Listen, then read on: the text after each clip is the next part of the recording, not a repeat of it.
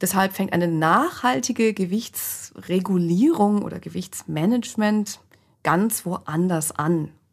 Und zwar nicht mit einer Diät oder mit Restriktionen und nicht mit Verzicht, nicht mit einem schlechten Gewissen oder einem Gefühl der Resignation oder auch nicht mit Kalorientabellen, nicht mit Kontrolle, sondern das fängt an im Kopf, im Herz und im Bauch.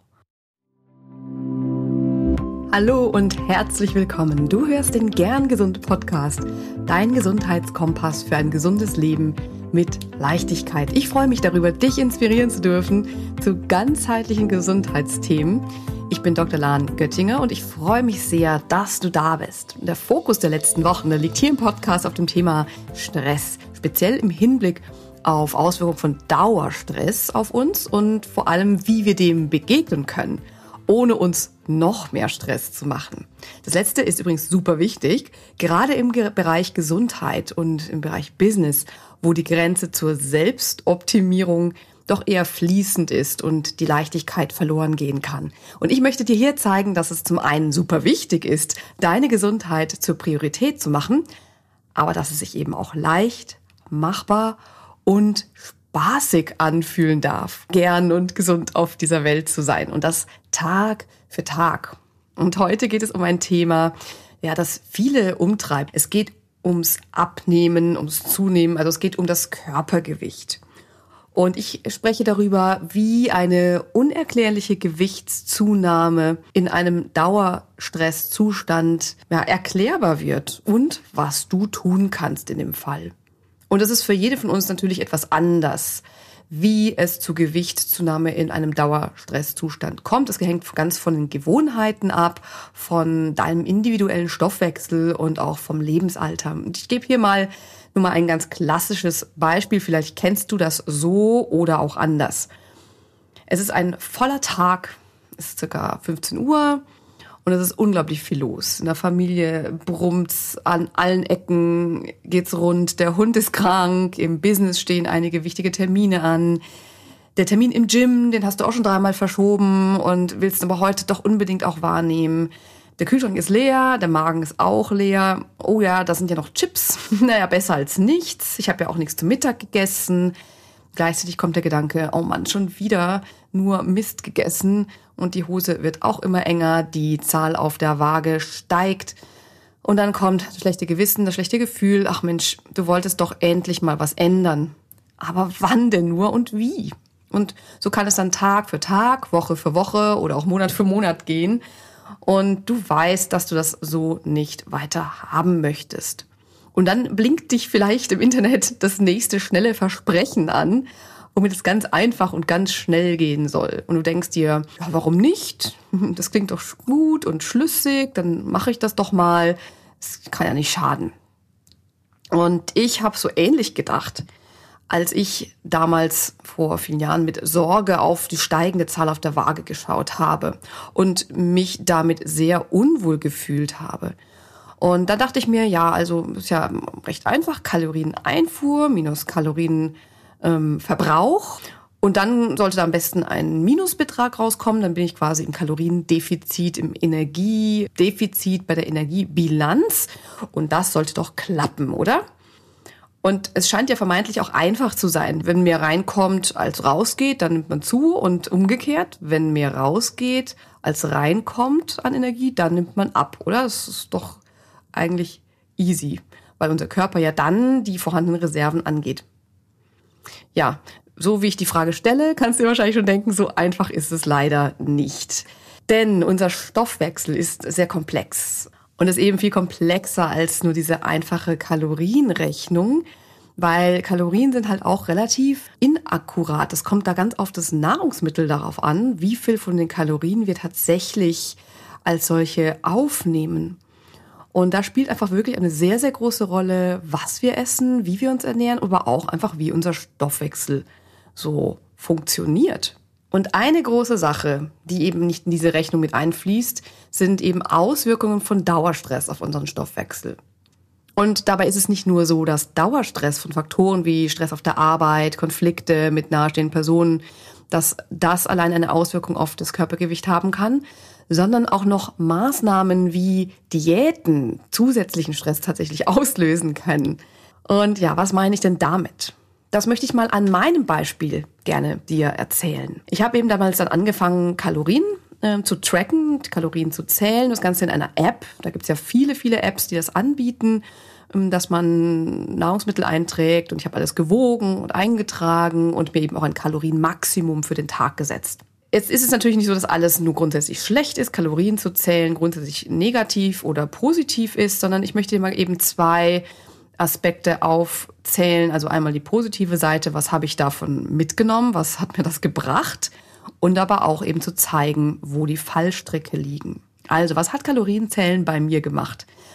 Wenn man so will, positive Auswirkungen waren das Gefühl, Kontrolle zu haben. Das Gefühl zu wissen, das äh, esse ich, das nehme ich zu mir. Wie gesagt, das ist eben auch nur eine Nährung und nicht immer so akkurat. Es gibt ja eben auch so leere Kalorien, ganz schnell verfügbare Zucker, Extrembeispiel, sage ich mal, ein Softdrink. Und dann aber auch die Kalorien, die in Lebensmittel verpackt sind, in frische Lebensmittel, die viele, viele weitere Benefits für unsere Gesundheit haben und die Kalorien eben auch noch zusätzlich eben als Brennstoff, aber die nehmen wir ganz, ganz anders auf. Also das ist einmal das Gefühl von Kontrolle zu haben. Ja, vermeintlich, sage ich jetzt mal dazu. Der zweite Punkt war, dass ich kurzfristig vielleicht eben tatsächlich etwas Gewicht abgenommen habe. Vielleicht ein bis zwei Kilo oder, oder auch nicht. Ja, das war immer ganz unterschiedlich, je nachdem, in welcher Phase ich in ähm, dem Leben gerade auch war. Manchmal hat das funktioniert und manchmal eben auch wieder nicht. Und es hat mir eben ein Gefühl dafür gegeben, wie viele Kalorien in einem Nahrungsmittel sein können. Wie ich eben schon gesagt, das ist eben auch nur eine Näherung. Aber ich konnte natürlich so ein bisschen Überblick bekommen, was sind eben energiedichte Nahrungsmittel und was ist eben nicht so energiedicht. Was, wo merke ich denn, dass ich eine Sättigung bekomme? Das habe ich dabei schon auch mitbekommen und, wenn man so will, gelernt. Und ich habe mich öfter auf einem Sport aufgerafft um mir die Kalorien zu verdienen. Und das ist auch schon wieder was, was ich eher in die Negativliste eigentlich fast mit reinbringen würde. Aber es hat kurzfristig zumindest dazu geführt, dass ich eher dann doch noch mal eine Runde laufen gegangen bin, zum Beispiel. Das war es eigentlich schon, was an positiven Effekten beim Kalorienzählen bei mir passiert ist.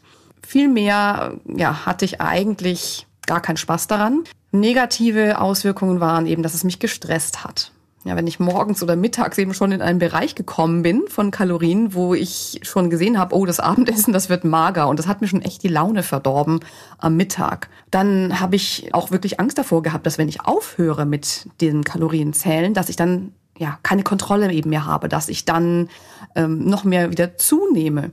Ich habe damit noch weniger Vertrauen in meinen Umgang mit Essen bekommen, obwohl ich wusste, was wie viel Kalorien in etwa hat. Aber ich habe dann, ja, man kommt dann in so einen Modus rein, dass man nur noch guckt, was könnte dann auf der Nährwerttabelle stehen, wie viel Kalorien hat das.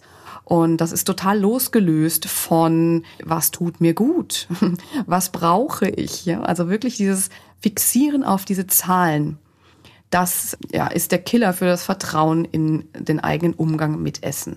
Als vierter Punkt war es auch so, dass die Kalorienzahl eines Lebensmittels so wenig über den Effekt des Lebensmittels auf uns aussagt. Das habe ich vorhin schon erwähnt. Ja, also alle anderen Nährstoffe, Vitamine, ähm, Ballaststoffe, ganz wichtig, auch für unseren Darm. Also gibt es so, so viele andere Dinge, die ein Lebensmittel in uns macht und dem wird es natürlich überhaupt nicht gerecht. Und wenn man dann nur auf irgendwie Kalorien schaut, ist zum Beispiel ein Weißbrot ähm, hat pro 100 Gramm weniger Kalorien als eins mit vielen Körnern und ähm, Vollkornmehl. Aber das günstigere für uns, für unseren Darm, für unsere Gesundheit ist nun mal das Vollkornbrot. Und das kann natürlich wirklich so ein Ungleichgewicht schaffen, was die Auswahl auch der Lebensmittel betrifft. Dann hatte ich auch schon eben erwähnt mit dem Sport. Der Sport wurde wirklich eher so ein Mittel zum Zweck, also um sich das Essen zu verdienen. Und das ist ein riesen, riesen Ding. Essen brauchen wir uns nicht verdienen, sondern wir brauchen Essen, um zu überleben, um Energie zu bekommen. Und Sport und Bewegung sind super wichtig natürlich für uns. Nur sollte die Motivation daher ganz woanders herkommen, und zwar sich gut zu fühlen, sich agil zu fühlen, sich vital zu fühlen und ja, den Kreis auf einmal hochzubringen, das regt uns auch an. Das ist gut für unsere Muskeln, also für unser Herz-Kreislauf-System. Also das sind alles positive Aspekte von Sport und nicht dazu, um Essen zu verdienen, sondern dass es uns gut tut. Und ein riesiger Faktor, der mich jetzt immer noch umtreibt, ist die Frage, war ich mit den paar Kilo weniger denn tatsächlich ein glücklicherer Mensch? Wenigstens ein ganz kleines bisschen. Vielleicht habe ich mich da einen Tag drüber gefreut und am nächsten Tag war es schon wieder weg. Und das war auf jeden Fall nicht nachhaltig und ein besserer Mensch wurde ich damit erst recht nicht. Wir sind so gut, wie wir sind. Du bist so gut, wie du bist. Und die Zahl auf der Waage hat damit wirklich gar nichts zu tun.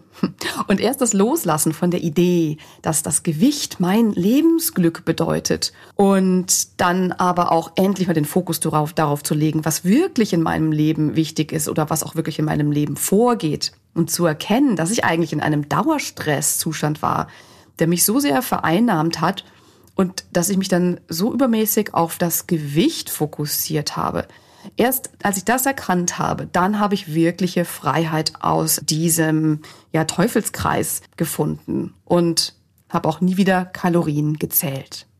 Ja, welche Auswirkungen hat denn Dauerstress überhaupt auf unser Gewicht? Da möchte ich einmal kurz mit dir durchgehen. Das ist nämlich auch eine komplexe Sache. Das ist eben auch keine einfache Gleichung nach dem Motto, bei Dauerstress essen wir einfach mehr, sondern ja, das hat eben ganz, ganz viele Facetten. Ich fange mal an bei dem Appetit. Also Stress ist eben eine Wahrnehmung auch, eine Emotion, die in viele unserer Lebensbereiche reinragt.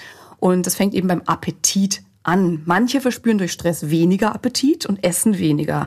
Andere verspüren durch Stress mehr Appetit und dann auch gerne mal besonders auf Süßes. Und wiederum andere verspüren überhaupt keinen Appetit aber essen irgendwas, um etwas zu essen. Und das ist aber oft auch nährstoffarm und kaloriendicht, dichte Kost, wie zum Beispiel äh, frittiertes Fastfood. Unser Essverhalten selbst unter Stress ist sehr komplex, allein schon von psychologischer Seite.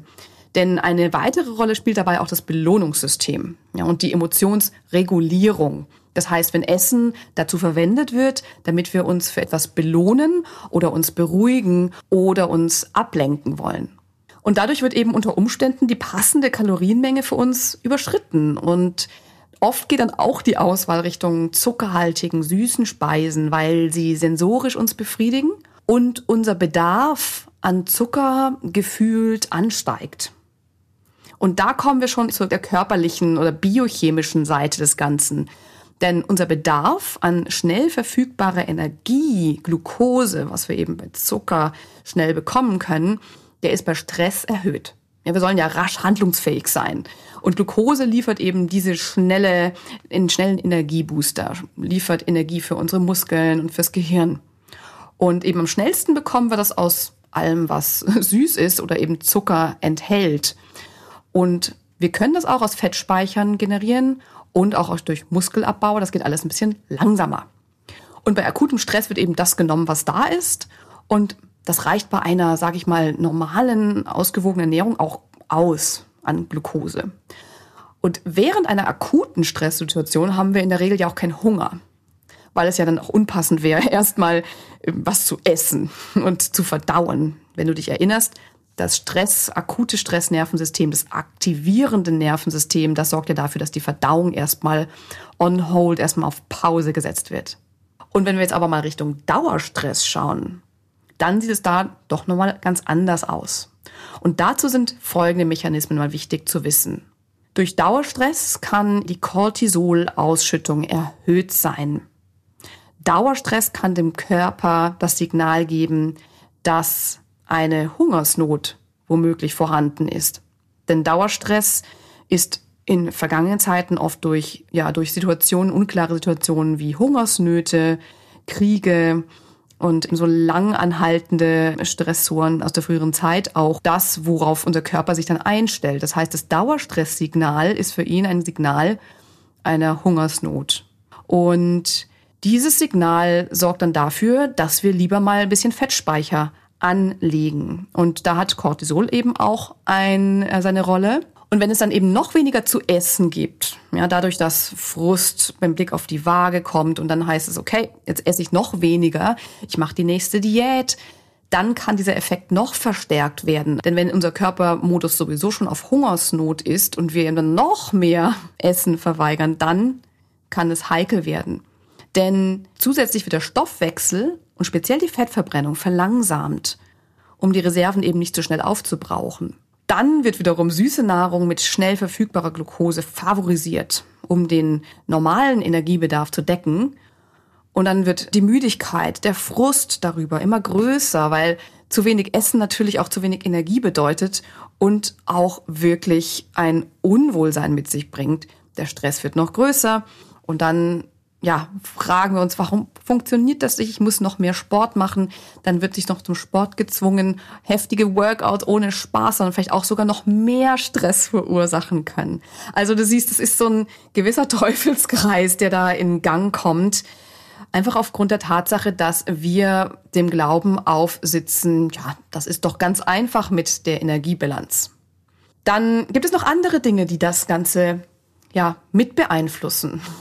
Sorry, es geht noch weiter damit, aber ich möchte wirklich, dass du ein tiefes Verständnis dafür bekommst, wie viele Dinge da mit reinspielen und dass das eben nicht allein Willenskraft und Disziplin sind, die ähm, Gewichtsmanagement eben bedeuten, sondern da kommen so, so viele Dinge mit rein, die du aber auch angehen kannst. Und deswegen äh, gehe ich da jetzt mal so tief rein, um dir zu zeigen, was das alles sein kann. Denn Dauerstress beeinträchtigt auch den Schlaf. Und hier kommen auch noch mal ein paar Hormone ins Spiel. Cortisol habe ich ja auch schon genannt, das bei Hunger und Sättigung eine Rolle spielt. Dazu noch sind bekannt Leptin, Grelin und Orexine. Leptin hemmt das Hungergefühl. Grelin ist appetitanregend. Und Orexin ist ein äh, Hungerhormon und das wird wiederum durch Leptin gehemmt. Und all diese Hormone sind interessanterweise eben auch mit unserem Schlaf-Wach-Rhythmus eng verknüpft. Und Schlafmangel hat zur Folge, dass mehr Grelin ausgeschüttet wird. Und Grelin ist appetitanregend. Vermutlich ist es auch das Ziel, dass unsere Glukoseaufnahme erhöht wird und unser Überleben gesichert werden soll dabei. Am Ende steht das womöglich bei allem unserer automatisierten Prozesse dahinter. Ja, also über diese Achse Schlaf hat Stress eben auch indirekt Auswirkungen auf die Appetitregulation.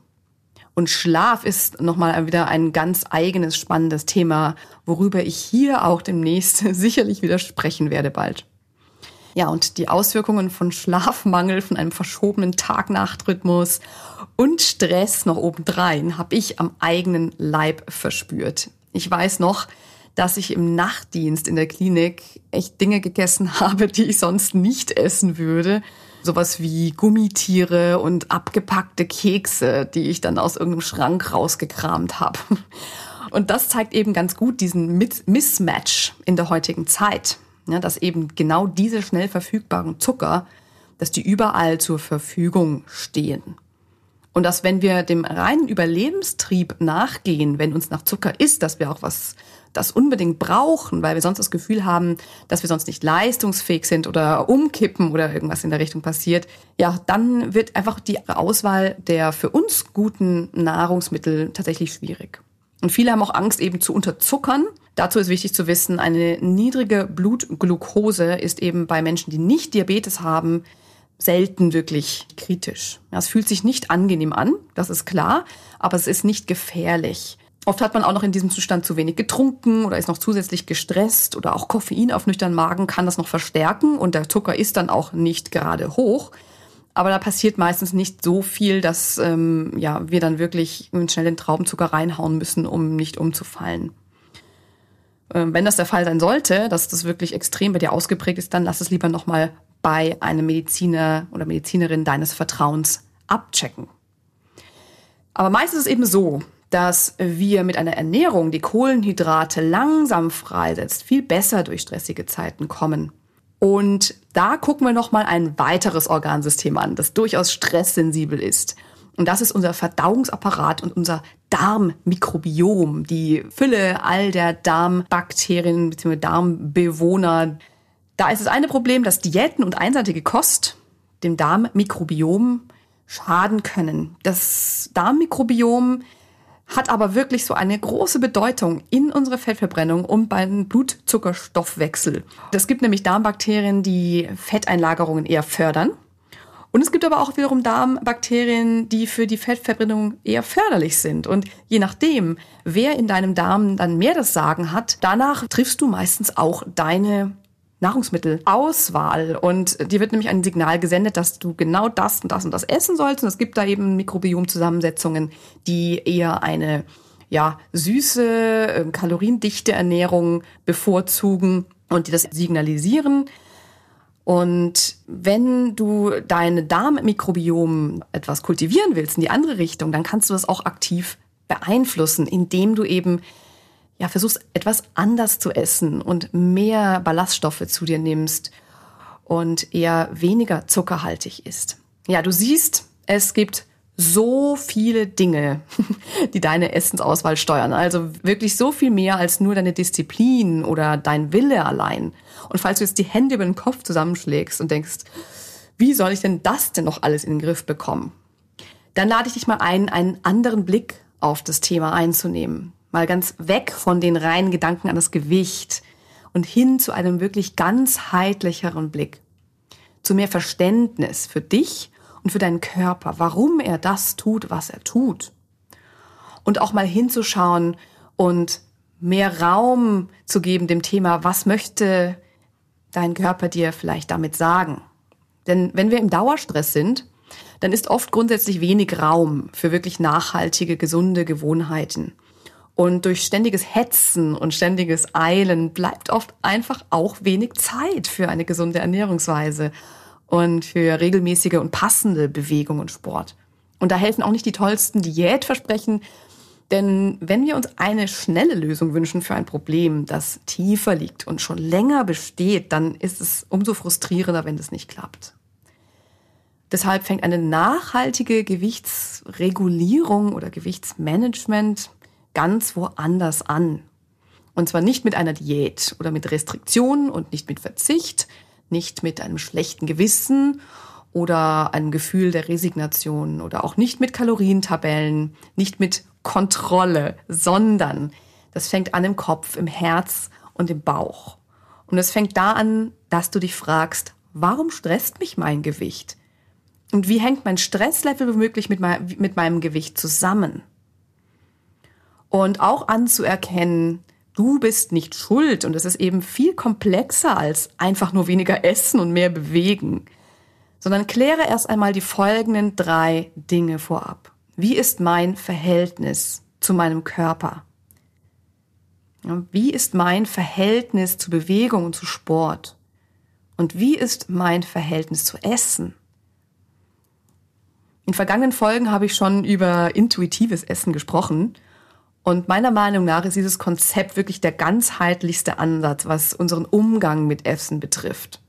Da geht es nämlich weg von Zahlen, weg von Gewicht, weg von den Kalorien, hin zum Gefühl und zum Vertrauen in den eigenen Körper. Und es ist keine schnell, schnell Lösung. Es ist keine Diät und es ist keine Methode zur Gewichtsabnahme, sondern es ist eine nachhaltige und transformierende Lösung für alle, die ja mit Gewicht und Essen in irgendeiner Form Stress verbinden. Und wenn du dann noch eine Lebensmittelauswahl triffst, die deinen Darm happy macht, dann gibst du deinem Körper, was er braucht. Und wenn du dann noch immer mehr lernst, was sich wirklich gut für dich anfühlt, dann findest du auch die für dich passende Bewegungsform. Mal ruhiger, mal mehr mit Power und vor allem mit Freude und Motivation. Ja, wie schön ist es doch, wenn sich das Leben und die Gesundheit leicht anfühlen dürfen. Wenn du Spaß daran hast, dir Gutes zu tun. Und dass es nicht nur was ist, was größte Mühe bereitet oder zusammengebissene Zähne bedeutet, und wenn du Lust hast, genau dafür mehr Raum zu schaffen und wenn du Lust hast, ein paar Lagen von dieser Stresslast abzuschälen und wenn du dich danach sehnst, mehr zur Ruhe zu kommen, wenn du endlich mehr dein Leben nach deinem Gusto ausrichten willst, dann lade ich dich in mein Soul Bootcamp ein, Stressless Live More. Denn wenn du die Folge zum Erscheinungszeitpunkt hörst, dann ist das Soul Bootcamp nur noch wenige Tage entfernt. Es startet nämlich am 10. Februar. Und in diesen drei Tagen erstellen wir deinen Fahrplan raus aus dem Dauerstress. Das wird großartig und vor allem wird es stressfrei. Ja, also kein Bootcamp im herkömmlichen Sinne, sondern das soll bedeuten, dass du an den drei Tagen möglichst viel für dich mitnehmen kannst und mit ganz viel Soul dabei. Also Stress Less, Live More. Melde dich noch fix an und zwar auf www.humanofhealth.com slash bootcamp 2022. Ich verlinke es dir auch nochmal in den Show Notes. Ja, und es war mir wieder eine große Freude, hier auf diese Weise zu dir sprechen zu dürfen. Und ich hoffe, du konntest aus dieser Folge ein paar wertvolle Erkenntnisse für dich mitnehmen. Lass mir doch sehr, sehr gerne deine positive Bewertung da auf Apple oder auf Spotify. Da geht es ja neuerdings auch. Und ich bedanke mich bei dir, dass du dabei warst. Ich freue mich auf die nächste Folge mit dir. Bleib bis dahin gern gesund. Deine Lahn.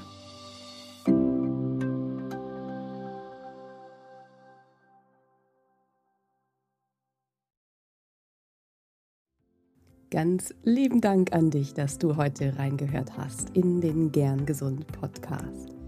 Was gibt es denn aktuell noch, was du tun kannst, um deine Gesundheit mit Leichtigkeit zu leben? Gerne unterstütze ich dich mit meinem 5-Tage Health Flow. Fünf Tage lang bekommst du eine E-Mail von mir mit Ideen, Impulsen und Übungen, um direkt ins Tun zu kommen. Dieser 5-Tage-Kurs kostet dich 0 Euro. Du trägst dich mit deiner E-Mail-Adresse bei mir ein und bekommst direkt meinen Input und mein Wissen für dich in deine Inbox. Folge einfach dem Link 5 Tage Health Flow in den Show Notes. Und wenn du noch weitergehen möchtest, dann melde dich doch gerne direkt bei mir, wenn du magst. In einem kostenfreien und unverbindlichen Gespräch schauen wir, in welchen Gesundheitszielen ich dich ganz persönlich unterstützen kann. Ich freue mich darauf, von dir zu hören. Bis zur nächsten Folge. Bleib bis dahin gern gesund deine Lahn.